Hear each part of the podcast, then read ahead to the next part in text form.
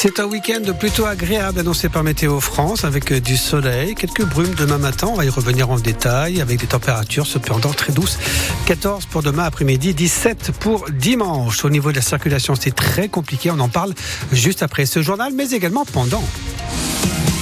Toute l'info avec Emmanuel Moreau. Bonsoir Emmanuel. Bonsoir.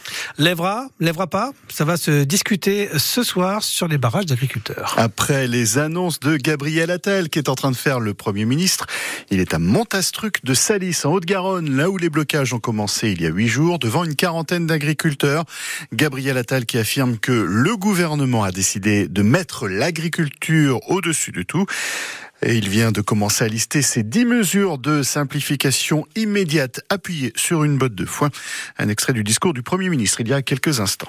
je prends une décision très claire, celle de simplifier drastiquement nos procédures et lorsque c'est nécessaire, nos normes quand elles ne font pas sens. On va lancer ces trois prochaines semaines d'ici au salon un mois de la simplification.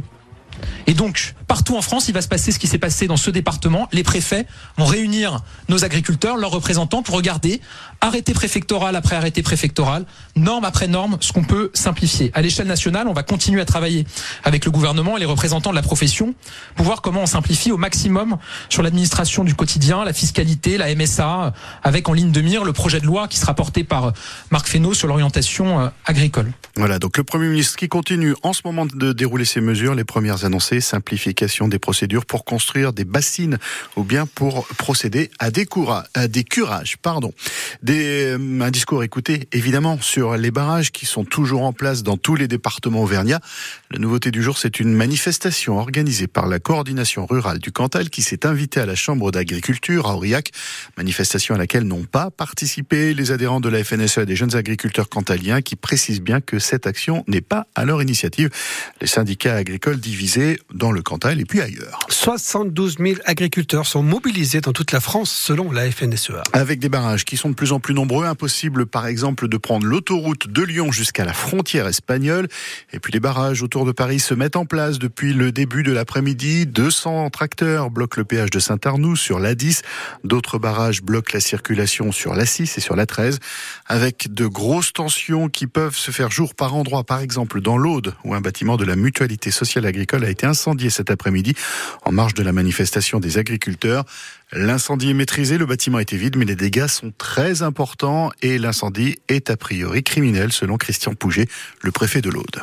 C'est clairement un départ de feu volontaire euh, avec des, bottes de paille qui étaient prépositionnées. Si vous voulez, il y a actuellement une, manifestation euh, organisée sur l'autoroute euh, qui, rassemble de nombreux viticulteurs avec un nombre significatif de tracteurs qui se passe très bien. Et puis il y a quelques groupes isolés qui, en dehors de cette de cette manifestation, eh bien, ont fait quelques dégâts au centre de au centre de Narbonne, euh, des gars devant la sous-préfecture, des gars devant euh, euh, des grands des grandes surfaces, et puis à la MSA. Voilà, et dès que euh, toutes les mesures du Premier ministre seront annoncées, elles seront à retrouver sur notre site internet francebleu.fr. La SNCF a 15 jours pour présenter un plan d'action pour la ligne Clermont-Paris. Un ultimatum posé cet après-midi par le ministre de la Transition écologique, Christophe Béchu, a rencontré Jean-Pierre Farandou, le patron de la SNCF, pour lui demander des mesures urgentes en faveur de la ligne. La SNCF a donc deux semaines pour plancher, un défi qui paraît impossible tout de même dans un délai aussi court. Réponse peut-être au cours d'une visite ministérielle en Auvergne dans jours. Les salaires devraient augmenter de 5% chez Michelin cette année. Résultat de la NAO, négociation annuelle obligatoire sur les salaires, qui a eu lieu hier et avant-hier. Une augmentation qui ne se fera pas au même rythme selon les catégories de salariés, agents, collaborateurs ou bien cadres. Une hausse qui satisfait la CFDT, le premier syndicat chez Michelin, mais pas la CGT, qui appelait les salariés à faire grève aujourd'hui. Ils sont plusieurs centaines à avoir suivi ce mouvement, selon le syndicat. Michelin, qui est l'une des entreprises françaises cotées au CAC 40, la seule qui n'est pas basée en région parisienne, et l'indice de la Bourse de Paris a battu son record aujourd'hui à 7600 34 points. C'est symbolique. La première pierre du grand stade Montpied a été posée ce matin. Les travaux ont commencé il y a huit mois avec une image de chantier pas vraiment valorisante lors des matchs du Clermont Foot, mais cette fois, les tribunes vont commencer à être construites. Première tranche de 6000 places, ce qui portera la capacité du stade Montpied à 17 000 spectateurs dans un peu plus d'un an. L'architecte est Pierre Ferré, spécialiste des stades. Il a par exemple réalisé le stade Pierre Mauroy à Lille et il veut faire du Montpied un volcan. Derrière cette nouvelle tribune, on a cherché deux choses. une intégration de cette tribune à la tribune actuelle.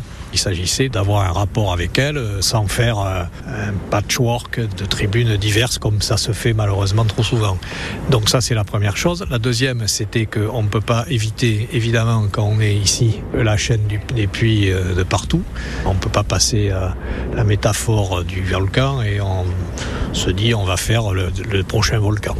Les coûts total de ces travaux, 64 millions d'euros, dont 58 millions qui seront financés par la métropole de Clermont. Il est de rugby ce soir. Le stade Aurillacois reçoit Mont-de-Marsan, mieux classé dans ce championnat de Pro D2. Coup d'envoi à 19h30 au stade Jean-Alric. Et puis en basket, la JAV va essayer de poursuivre sa belle série au sommet de la Pro B avec un déplacement à Antibes ce soir. Équipe mal classée. Et bien sûr, le rugby, le football, c'est dans 100% dans un instant.